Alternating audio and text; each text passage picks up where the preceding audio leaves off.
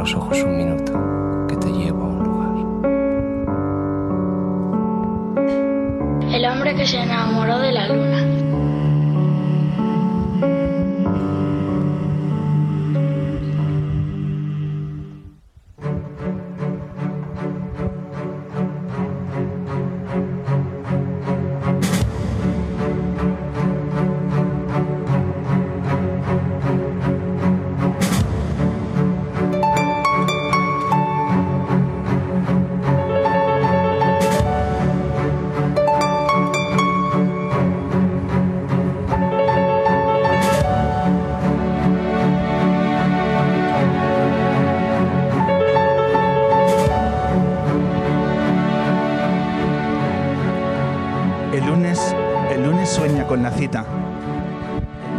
Entusiasma pensando que se acerca.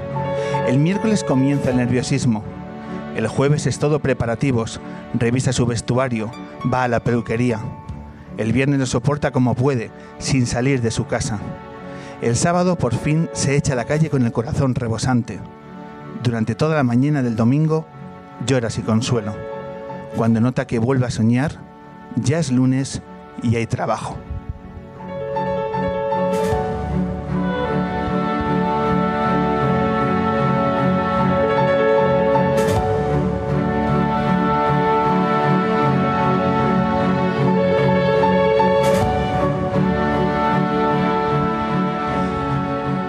Bienvenidas, bienvenidos, edición 371 del hombre que se enamoró de la luna, en este proyecto que cada vez toma más matices de radio itinerante.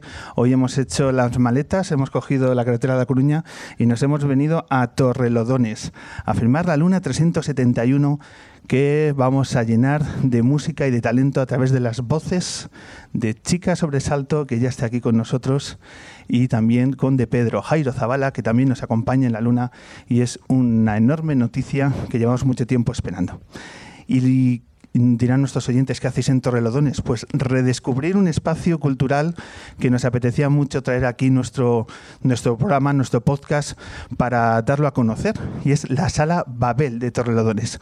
Para conocerlo tenemos ahora aquí y para eso vamos a comenzar el programa con Carlos López, que como te presento, alma mater, director, gerente, fundador, eh, socio honorario. Carlos, ¿qué eres en el, en el Café Babel? Micrófono, por favor. Bueno, pues soy una parte de, este proyecto que empezó hace nueve años y que seguimos al pie del cañón. La otra parte está ahí, que es, que es Ana, mi pareja.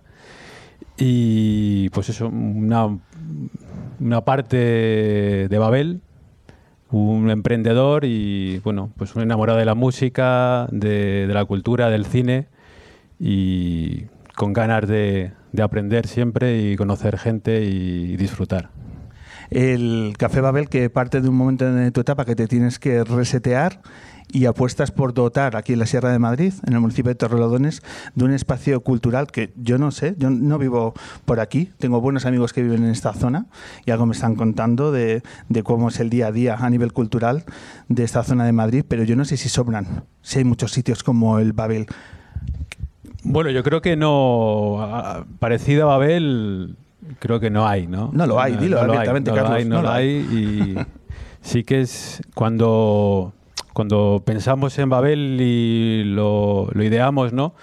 Veníamos, tanto ella como yo venimos de, trabajar en ONGs y nos pilló de golpe eh, la, la crisis de 2008, aquella y lo primero que cayó fue el tercer sector, empezaron a cerrar proyectos y, nos vimos pues, sin, saber qué hacer después de tanto tiempo dedicándonos a, pues ahora que está tan de moda y que se habla, que parece que se, que se ha descubierto la palabra refugiado hace nada y había muchos refugiados hace ya mucho tiempo y pues nos dedicamos también en, ese, en ese mundo, ¿no?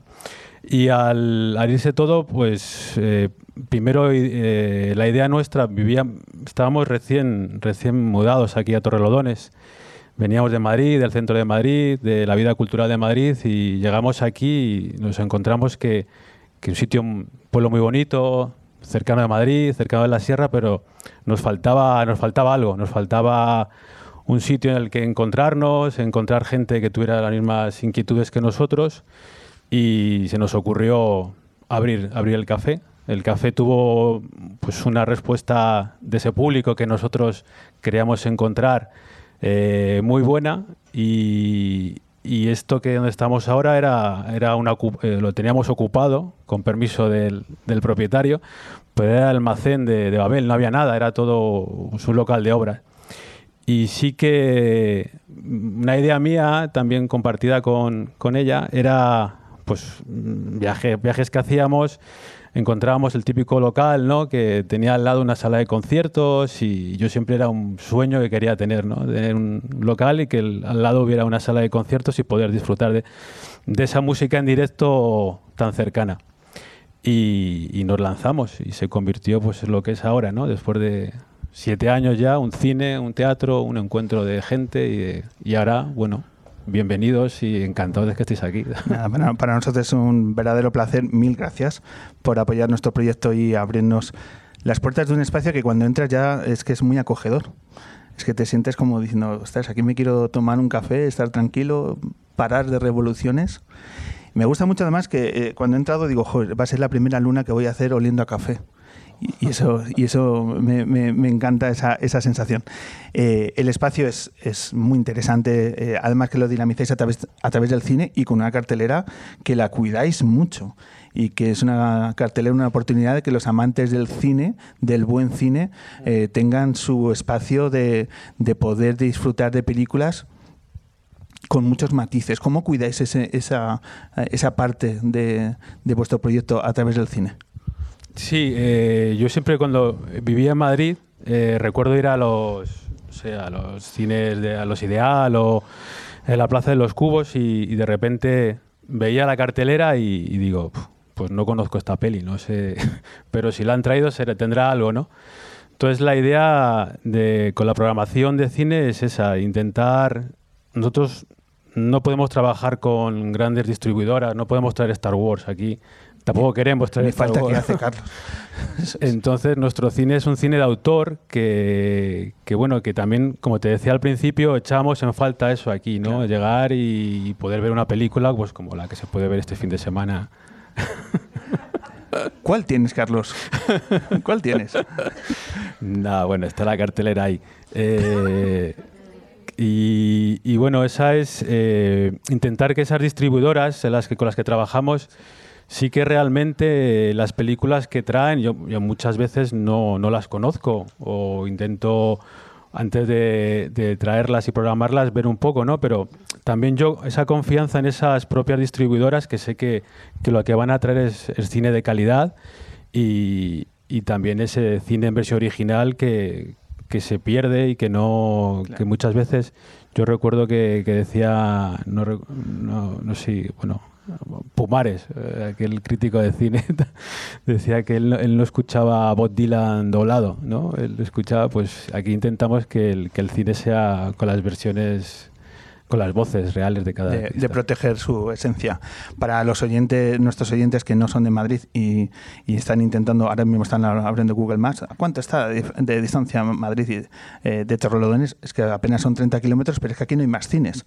Es que aquí no hay más salas culturales y estamos en un radio de 30 kilómetros de, de la ciudad. Entonces que haya gente que intente emprender proyectos culturales hay que ponerlo en relevancia porque es que cuando te preguntaba antes si sobran es que no hay en, en realidad en estos nueve años, aparte ya de preguntarte si estás preparando el décimo aniversario, que espero que el hombre luna venga a firmar una noche en el décimo aniversario, pero ese es otro debate que luego hablaremos, eh, ¿qué noches míticas te, eh, relacionadas con la música en estos nueve años has tenido? Antes me has contado algunos que se puedan contar, ¿no? Que se puedan contar y las que no, porque hemos venido a conocer la otra parte del Babel. Pero eh, de ambas, bueno, ¿cuál las, destacarías? Eh, yo de, de hablando con, Jairo ahora, eh, le decía que nosotros, nuestros padrinos, eh, los primeros dos conciertos que hemos tenido aquí han sido Javier Ruibal y Antonio Serrano. O sea, eh, abrir una sala de conciertos con tales musicazos, y, o sea, fue el primero. Además, me acuerdo que Javier no tenía monitor, ¿no? fue un concierto muy... Faltaban muchas cosas, estábamos aprendiendo, ¿no? Pero el cariño que de Javier fue... Yo lo recuerdo, ¿no? Porque faltaban cosas, me decía, y era todo, la gente encantada, ¿no? Pero ese nerviosismo de, uff, ¿cómo va a salir esto? Eh, luego hemos tenido eh, homenajes también a un amigo de la sala que quiero agradecer aquí eh, su apoyo y su cariño es Santi Alcanda. Santi Alcanda nos ha ayudado muchísimo eh, de los comienzos y él es un enamorado también de Babel y, ha sido ese cariño que tiene hacia la sala ha hecho que, que él trajera y creara aquí homenajes a, músicos. Recuerdo uno que hicimos a, eh, The Band, proyectamos el Día de Acción de Gracias, el documental de Last Walls y, luego, bueno, aquí está tocando Morgan. O sea, me imagino que o sea, ha sido como eh, artistas que dices, o sea, impensable que puedan una sala tan chiquitita, ese, ese cariño y, ese, y esa cercanía. Y luego las de que no te puedo contar, pues imagínate cerrar aquí un concierto que nos quedamos y, y con este piano, pues ver cosas que digo, pues es que sin no, en ningún en ningún sueño que haya podido tener he podido disfrutar de repente músicos eh, a puerta cerrada. Venga, danos envidia, dinos algo, venga, danos envidia, Carlos. No nos dejes así, hombre. No, bueno, pues yo qué sé, eh, otro amigo de la casa es Andrés Suárez. Bueno, la última cuando, eh, bueno, pues lo cuento que fue aquí, el último concierto de Javier Ruibal, pues vino Andrés también y nos quedamos aquí, cerramos, ¿no? Y, con la guitarra que, tenemos aquí, porque Jaime siempre me decía, en esta casa hay piano pero no hay guitarra. Y dice, no puede haber, no puede haber una casa aquí sin guitarra. Y entonces le dije, mira Javier, tengo ya aquí la guitarra y a ver qué pasa. Entonces fue un momento que, que tanto Andrés como, como Javier empezaron a, a, tocar canciones de sus últimos, de su, bueno, que están componiendo para su último disco. Y digo, claro, es que esto yo o sea, si no estás aquí, si no existe Babel, es imposible que lo pueda contar. Y luego hay otras que no te lo voy a contar porque no, por ahora, se puede. Por ahora, Carlos, por ahora. Bueno, yo estoy, yo estoy seguro que eh, dentro de un tiempo, porque este proyecto eh, le van a ir muy bien las cosas porque se lo merece, dirás, joder, pues hubo una, hubo una tarde-noche en, en el 2022 que hicimos un podcast y vino una chica, se llama Chica Sobresalto, y, me empezaron a entrevistar a mí, pero luego empezó a tocar ella y fue una cosa muy y es que además luego vino Jairo vino de Pedro y al final eh, todo quedó tan bonito tan bonito que es una de las noches más especiales que hemos tenido también en la historia de Babel. ¿te parece que hombre eh, desde luego que esta noche no se va a olvidar.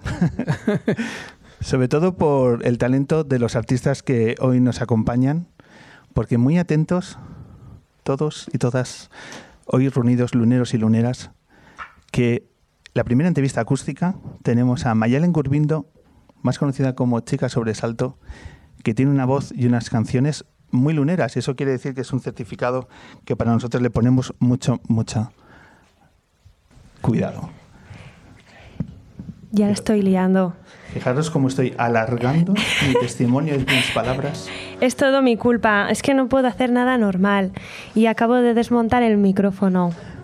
Esas cosas no suceden en Radio 3 ni en, ni en otros programas absolutamente impostados donde todo parece demasiado perfecto y nosotros somos un elogio al error y convivimos muy bien con ello. Si además lo hacemos queriendo, para que la gente se sienta comprendida. Eso es, porque dicen, la magia del directo eufemismo de errores. Claro. Pero no pasa absolutamente nada. Mañana cuando la líes en el curro te acuerdas de yo rompiendo el micro antes de hacer nada. Creo, es que lo he vuelto a sacar. Perdón.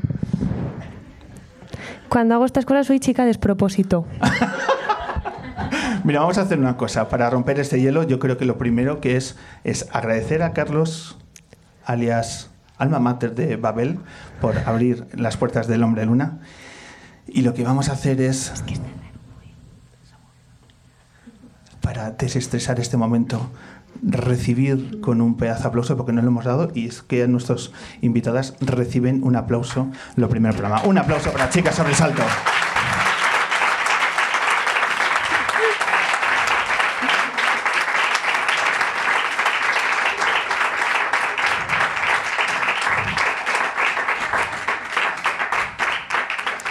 Creo que lo he roto para siempre. ¿Cuento un chiste mientras? No, pero es curioso que en- entramos en una sala y la rompemos. No estaba previsto esto. No, no pasa absolutamente nada. Ahora buscamos.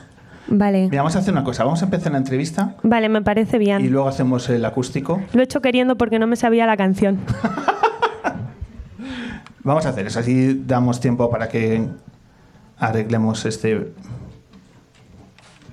Despropósito. esta ligera incidencia radiofónica. No me vais a invitar más porque estoy rompiendo cosas. No, yo creo que ya no tienes capacidad para romper más cosas. Bueno, espérate. No te fíes. Bueno, Mayalen, bienvenida al hombre que se enamoró de la luna. Muchas gracias. Eh, ¿Sabes que estuvimos hace unas fechas viéndote en el Independence? Sí, porque vi las fotos. Yo me entero de fotos? todo. Mogollón. Estaban bien, Muchísimas gracias. Me quedaron bien, ¿eh? Hombre. Estoy de buscarme el elogio de las fotos y también los aplausos. Hoy como voy, ¿eh? Oye, Mayalen, me encantó el concierto. ¿Sabes por qué? ¿Por qué? Hacía tiempo que no veía una persona tan sonriente en un escenario. Ala, pues muchas gracias. Yo es que si no me lo paso bien no hago todo ese perifostio. O sea, te quiero decir, yo por ponerme purpurina en la cara porque sí no hago. Es porque luego me compensa, pero Pues se ve que tienes unas enormes ganas de transpirar esa- esas ganas de pasarlo bien y de hacerlo participar al público, pero ya desde el primer segundo y, y enseguida se tiene esa, esa sensación. Eh, y qué público más joven, además. sí, es muy guay. Además es muy guay todo el mundo que viene a mis conciertos. Yo lo digo y lo siento mucho por el resto de artistas, pero es que los míos son los mejores. ¿Qué le hago? Es que vienen a mis conciertos, me caen muy bien. Claro, es que es, es inevitable decir que es el mejor público del mundo, como este es el mejor público que viene a un podcast en directo. Por supuesto. No, no, no, no- no lo vamos a negar. ¿Qué sensaciones te llevaste tú de aquella noche? Pues me quedé súper contenta porque al final siempre tienes ese miedo o esa cosa que a mí me flipa que venga gente. Entonces siempre pienso que no va a haber nadie porque es a lo que estoy acostumbrada. O sea, te decir, he estado 10 años sin que venga nadie. Entonces de repente es como, hostia, hostia. Y, y no sé, es que estuve muy a gusto. Además la gente cantó desde el momento uno. O sea, yo escuchaba a la gente cantar muchísimo. Vamos a hacer una cosa. Tengo que cambiarme de micrófono. de micro, sí. Voy a de... Voy... ¿Está encendido? Sí, yo creo que sí. Vamos a ver. Ahora suen- suena encendido. Vale. Sí, venga, ver. Y este, no hagas cosas raras. Pues muy a gusto, que la gente cantaba muchísimo y es verdad que tuvimos una prueba de sonido un poco catastrófica, entonces yo dentro estaba un poco a disgusto porque no me dio tiempo. Como no tenemos técnico de monitores, en los INIERS y así, como yo me oigo, nos lo movemos desde el móvil, ¿vale? Entonces, si yo cojo el móvil en medio del bolo, parece que estoy mirando Instagram. Entonces, si es para hacer una cosa puntual, lo hago, pero para mover toda la mezcla, porque tenía toda la mezcla en Narnia, pues no. Entonces, estaba bastante a disgusto dentro, pero es que estaba viendo a la gente tan guay que me lo pasé increíble. Esa, sensa- esa sensación daba que, lo estabais pasando muy bien en el escenario. Antes decías que ese eh, manejo de la incertidumbre de viene público, sí o no. Cuando has dicho que ah, has pasado conciertos en el que no venía nadie, eh, es algo literal. He leído un concierto en el Búho Real, por ejemplo, que no fue nadie. No, nadie. Es que, o sea, yo también soy una flipada, te lo tengo que decir, porque digo, voy a hacer un disco. A ver, está todo el mundo sacando singles, por algo será, Mayalen, no tienes dinero. Yo me empeñé y hice un disco. Mm, Tuve que mirar tutoriales para subirlo a Spotify yo sola. Estaban todos en inglés, yo no sé inglés. Y luego dije, pues ahora qué hago? Hacer conciertos. Y llamo a salas y me planto en Madrid y claro, no viene nadie a verme. ¿Quién va a venir si no saben quién soy? ¿Cómo acabó aqu- aquella noche? Pues a la hora del vuelo estaba yo fuera con el técnico, el técnico majísimo intentando consolarme y al final entraron dos que me habían visto teloneando al gran Carlos Chauen, que tuve esa suerte mm, enorme, y entraron dos. Y dije, pues os voy a tocar todas las canciones nuevas. que, digo, que como si yo fuera Madonna, ¿sabes? Tengo que guardar las canciones nuevas.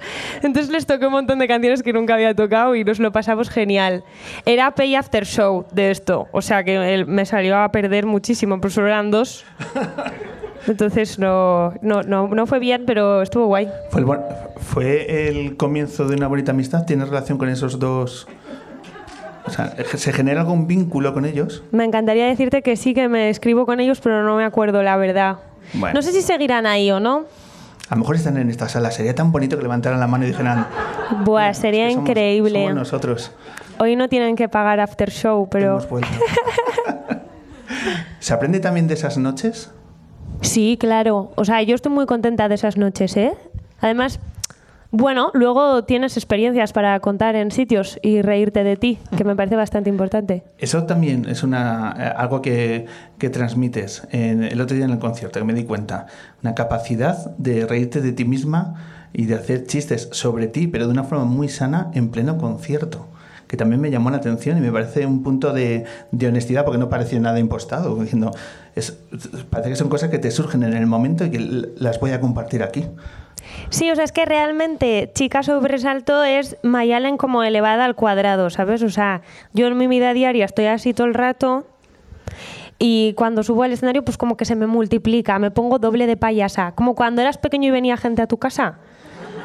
Pues así soy, en plan, como cuando venían tus amiguis y te ponías un poquito gilipollas, pues así. Entonces, es verdad que de adolescente me molestaba mucho que se rieran de mí y al final creí que lo más sano era reírme yo de mí antes que los demás. Y así por lo menos pues la peña se reía, ¿no? Y, ya no, como que no. Si me río yo de mí antes que tú, te he. Eso es. Eh, tenemos la imagen del búho real de aquella noche y luego das el salto a través de un gran programa de televisión, Operación Triunfo, eh, millones de espectadores y de aquella noche en la puerta del búho real de, de pronto o pasa un tiempo, pero tienes que manejar el concepto de la fama, de, de miles de seguidores en las redes sociales y demás. Ese salto se logra aceptar de una forma eh, eh, intuitiva o necesitas de apoyos para saber colocar que, ostras, que yo soy la del búho real y también soy la que acaba de salir delante de millones de telespectadores y ahora sí que saben mis canciones. Ese, ese, proceso, ¿cómo se gestiona? Yo creo que no lo gestionas en general. O sea, cuando hablo con mis compis es mucha sensación de un síndrome de la impostora que flipas. Porque es como... Y además es que el, el prejuicio que queda de Operación Triunfo, que hay gente que se ha encargado de, quitarlo, artistas increíbles que han salido de allí, es de que de pronto has ido ahí y no has hecho nada para merecértelo, ¿no? Un poco, en plan, claro, como iba a la tele. Y no es verdad, porque yo igual si no tengo mi disco no me cogen, ¿no? Yo igual... Entonces este síndrome de la impostora creo que es lo más complicado al salir de allí. Pero luego son todo alegrías, porque yo salí en junio y en julio estaba girando haciendo el mismo bolo en acústico que estaba haciendo antes de entrar. Pero de repente venía gente. Entonces es muy emocionante. El primer concierto fue en Iruña, en Pamplona, con Leire al piano y. Ostras, fue, o sea, yo cuando bajé me cogió toda mi banda porque yo estaba así que me iba a caer redonda de, de no sé, de todas esas emociones. Y el tema redes, pues bueno, lo gestionas. Lo mismo, ríete de ti y que les den, porque es que si no es imposible. La gran mayoría de gente es majísima. Eso es. ¿Hay alguna traslación eh, directa de tu mundo en redes a lo que es luego tu vida analógica, tu vida diaria? Eh, ¿Ves que hay un impacto directo luego en tu vida o todo se queda en ese mundo paralelo de Twitter e Instagram? Yo intento que no, intento que vean un poco todo, ¿no? Lo que soy. Hombre, tampoco muestro todo, todo, pero sí que creo que un poco más o menos me ves venir. Y luego hay gente, pues bueno, cuando mm, doy la aplastada con recetas veganas que estoy haciendo, pues veo cómo me bajan los seguidores. Pero es que si... Vaya empresa. Pero es que si yo no le digo a nadie que se haga vegana ni vegano, simplemente que estoy contenta, entonces te lo enseño. Y me parece genial también lo que tú hagas. Pero si Me- yo... per- Perdona, ¿me permites el paréntesis? ¿Hay menú vegano en el Babel? Ya, es que lo he visto antes, porque yo miro todo en Google Maps antes, porque me gusta saber dónde voy a estar, y cómo y por qué. Y, y- y lo he visto. Y he dicho, tienen cosas veganas, esta gente me gusta. Ya está, cerramos paréntesis. Había, había- había que hacerlo. había que hacer la cuña porque nosotros apo- apostamos por el veganismo en la luna. ¿sabes? Pues sí, está muy bien. Eh, hoy ponemos en contraste dos generaciones de, de músicos, ¿vale? Tú tienes 27 años. Sí, Bien, acertado. Somos, manejamos los datos de una forma muy eficiente. en este programa. Y tenemos a, de Pedro, tenemos a Jairo, que está por, yo creo que tiene 49, luego que me diga si me estoy equivocando o no. Pero bueno, hay un salto ahí generacional. Pero yo creo, investigando en las particularidades de vuestras carreras, yo creo que tenéis cosas similares. Por ejemplo, necesidad del tiempo para, para componer. Eh, ¿Tú cuánto tiempo necesitas? Eh, ¿Eres de las personas que vomita una canción y en una tarde la tiene o necesitas cocerla más a fuego lento? Pues depende. O sea, quizá haya un día que de pronto sale sola y de repente hay una canción que se te queda ahí enquistada no sé cuánto tiempo. Y es verdad que igual yo he bebido mucho de proyectos así, de gente que hace las cosas a fuego lento, entonces puede que a mí se me haya quedado esta cosa. O sea, yo siempre cojo mucho tiempo de distancia porque quiero masticar la canción bien, quiero ver cómo lo hago, quiero incluirla dentro de un concepto que me guste, quiero ver cómo hago el vídeo, o sea, me gusta hacerlo despacito y que una vez que salga ya no esté tan no sé cómo decirlo, es que de repente estás ahí con todas las heridas aún abiertas. Yo intento que cuando la canción se vaya al mundo y ya no sea mía, que me da un parraque, eso esté un poquito curado ya. Esto ya es paranoia propia, pero me gusta pensarlo así. Y a la hora del estudio, eh, ¿qué quieres que trascienda de ese momento en el que estáis los músicos en el estudio? ¿Eres una persona que necesita que transpire todo lo que está sucediendo allí o es todo mucho más frío y más calculado? ¿Cómo, planteas ese momento? No, no, el estudio es freestyle. O sea, llego con Santos y Flor en primero, con los productores yo sola y nos ponemos a tocar. Canciones que previamente ya les he dado chorrocientas vueltas con la banda y ellos ya han ido haciendo cositas, grabando maquetas y así. Y luego me pongo a tocar con Santos y Floren, hacemos un poco el mismo proceso y luego nos vamos quedando con cosas. Entonces hay veces que vas con la canción en la cabeza y es tal cual, como ha pasado con, con Progesterona que la acabamos de volver a, producir, la teníamos ya, pero ha habido otras que con Adrenalina, por ejemplo, que está en Sinapsis, llegamos y no teníamos ni idea de qué hacer con ella. Era como, a ver, ¿qué hacemos con esto? Probamos 27 cosas distintas y al final pues pasó lo que pasó. Entonces también es sorpresa que está bonito. Claro. Sinapsis, tu, eh, tu eh, último disco, yo creo que algo que te diferencia de Jairo es que... Eh, no creo que ningún disco de Jairo haya puesto el nombre, la mayoría de sus canciones, a neurotransmisores. Es como un nuevo concepto. Eh, pero bueno, luego se lo preguntamos, en, to en todo caso. Eh, esa relación que tienes estudiante de, de psicología en su día, eh, abiertamente haces también un, bueno, pues compartes tu experiencia a la hora de ir a terapia y de, de diferentes circunstancias que has, has, vivido y que incluso en, la, en las entrevistas, pero también en los conciertos lo hablas y yo creo que esa naturalidad con la que hablas y a la hora de ser un referente para el público joven es algo es una muy buena noticia, esa normalidad que le das, pero claro, de ahí a poner el nombre a tus canciones de neurotransmisores hay un salto. eh, en general, ¿cómo te, cómo te planteas esa, esa cuestión? Esa, a la hora de personal de compartir una situación tan personal, pero que le estás dando un enfoque de normalidad que, bajo mi punto de vista, es muy loable. Qué guay, me alegro mucho. O sea, realmente no es algo altruista, tampoco lo hago por ayudar. O sea, es porque me sale así. Y como en las canciones me abro muchísimo, de repente es como que hablar no me cuesta, porque digo, total, si ya me he despelotado en el disco, o sea, no me queda nada. Entonces, pues lo digo. No sé, tampoco me lo he planteado mucho, la verdad. A veces pienso poco. El, y el nombre de los neurotransmisores y eso a nivel de marketing no está muy bien. O sea, no se saben los títulos de las canciones ni la banda. Chapa no, no. tiene al lado apuntado mi bajista lo que se mueve. O sea, tenemos nombres alternativos. Es, es, la banda, es el disco favorito en la Facultad de Químicas y de Biología y un poco más. O sea que los de educación se están haciendo un lío con tu disco, pero bueno, eso es otro debate. Última pregunta antes de escuchar tus canciones. Eh, me interesa mucho que nos hables de los referentes a la hora de cómo planteas tu carrera. Hablas mucho de Love for Lesbian, hablas mucho de Zahara, que yo creo que en buena medida os ha abierto un camino muy interesante para las artistas, para las chicas jóvenes, hacia dónde queréis orientar. Pero más allá del sonido, que nos gusten las canciones y demás, ¿por qué es importante para vosotros que tengáis referentes a la hora de tomar las decisiones que vais tomando en vuestra carrera? Pues al final creo que es gente que está haciendo un camino que luego tú puedes también atravesar, ¿no? Y más, yo que sé, como esta Ara, que luego encima he podido conocerla en persona y me ha seguido aconsejando y me ha seguido ayudando. Entonces, Jo, pues es importante porque viendo a las demás y a los demás puedes ver qué cosas te gustan a ti y qué cosas no para hacer tú. Que yo luego hay muchas cosas que escucho pero no las hago para mí y luego hay muchas cosas que escucho y sí las quiero para mí. No sé, yo cuando vi a Zara por primera vez vi una forma distinta de hacer las cosas, ¿no? Y la primera cantautora a la que me enganché muchísimo fue a Georgina. Mayalen, ¿te apetece que rubriquemos esta conversación que yo me la he pasado fenomenal con tu acústico? Venga, vamos. ¿Te apetece esos tres temas que tienes ahí pensados? Claro que sí. ¿Vale? Pues venga, llega el momento de disfrutar con todo el público de la Sala Babel del primer acústico de la edición de eh, esta edición del hombre que se enamora de la luna. Atentos porque lo que va a pasar ahora va a ser muy especial.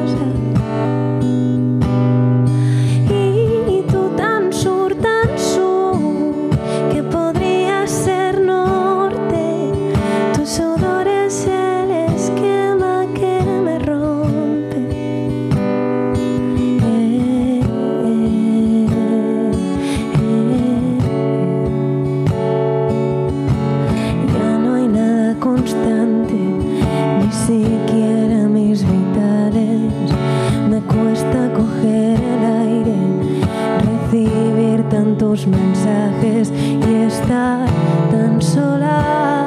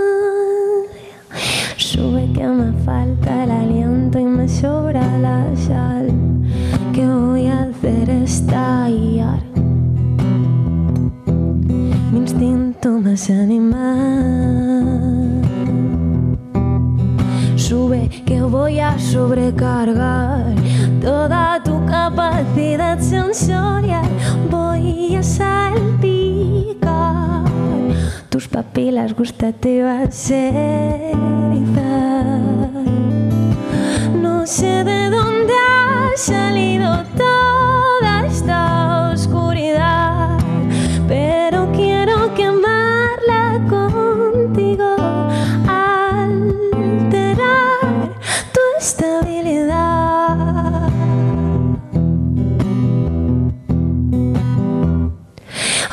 espinas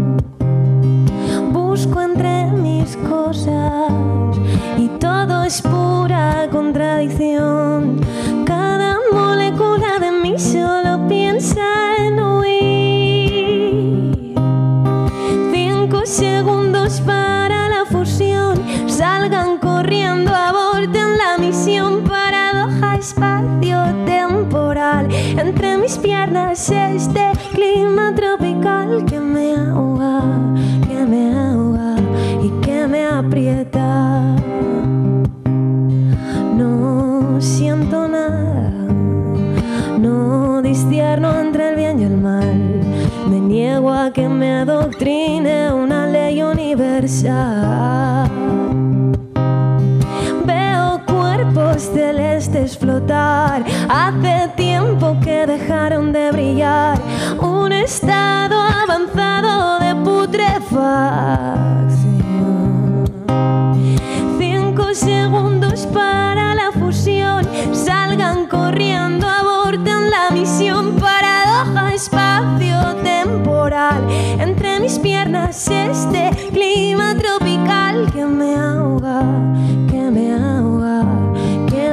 aprieta y recoloca, de colocar.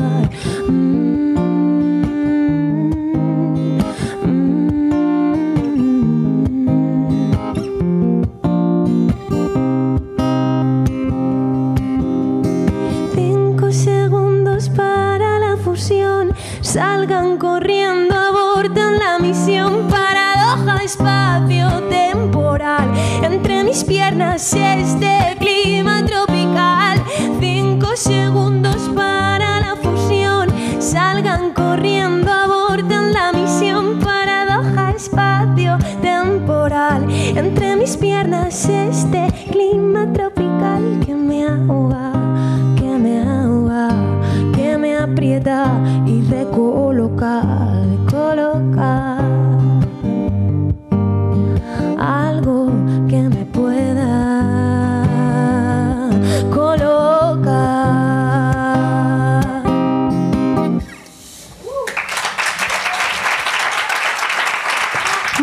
gracias.